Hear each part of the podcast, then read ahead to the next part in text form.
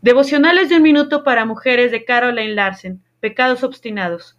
Si después de recibir el conocimiento de la verdad pecamos obstinadamente, ya no hay sacrificio por los pecados, solo queda una terrible expectativa de juicio, el fuego ardiente que ha de devorar a los enemigos de Dios. Hebreos 10, 26 y 27. El necio sabe lo que hay que hacer, pero no lo hace.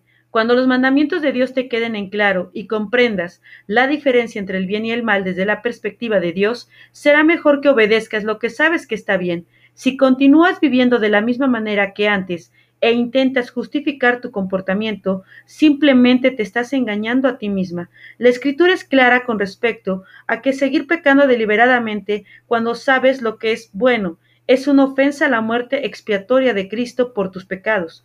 Enfrentarás un juicio por tu desobediencia obstinada. No peques, obedece. Cierra tus ojos por un momento y medita en esta lectura.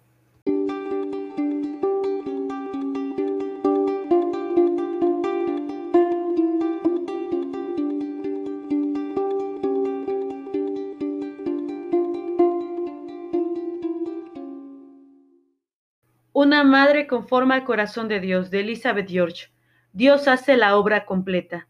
La vida puede parecer fuera de control. A veces es imposible dormir a causa del temor.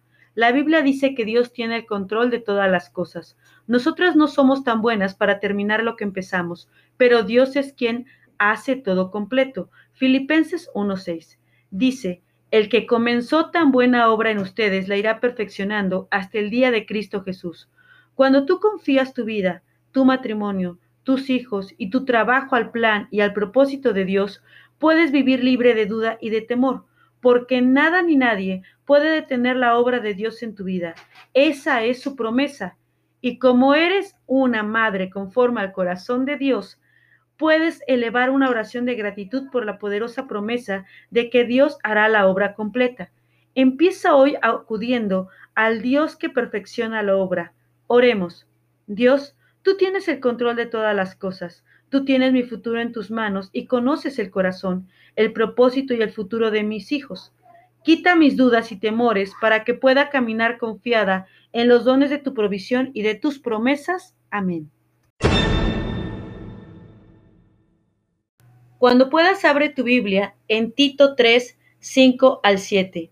Nos salvó no por obras de justicia que nosotros hubiéramos hecho, sino por su misericordia, por el lavamiento de la regeneración y por la renovación en el Espíritu Santo, el cual derramó en nosotros abundantemente por Jesucristo nuestro Salvador, para que, justificados por su gracia, viniésemos a ser herederos conforme a la esperanza de la vida eterna.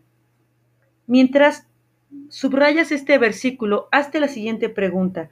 ¿De qué manera el Espíritu Santo que tienes por medio de Jesús te produce paz?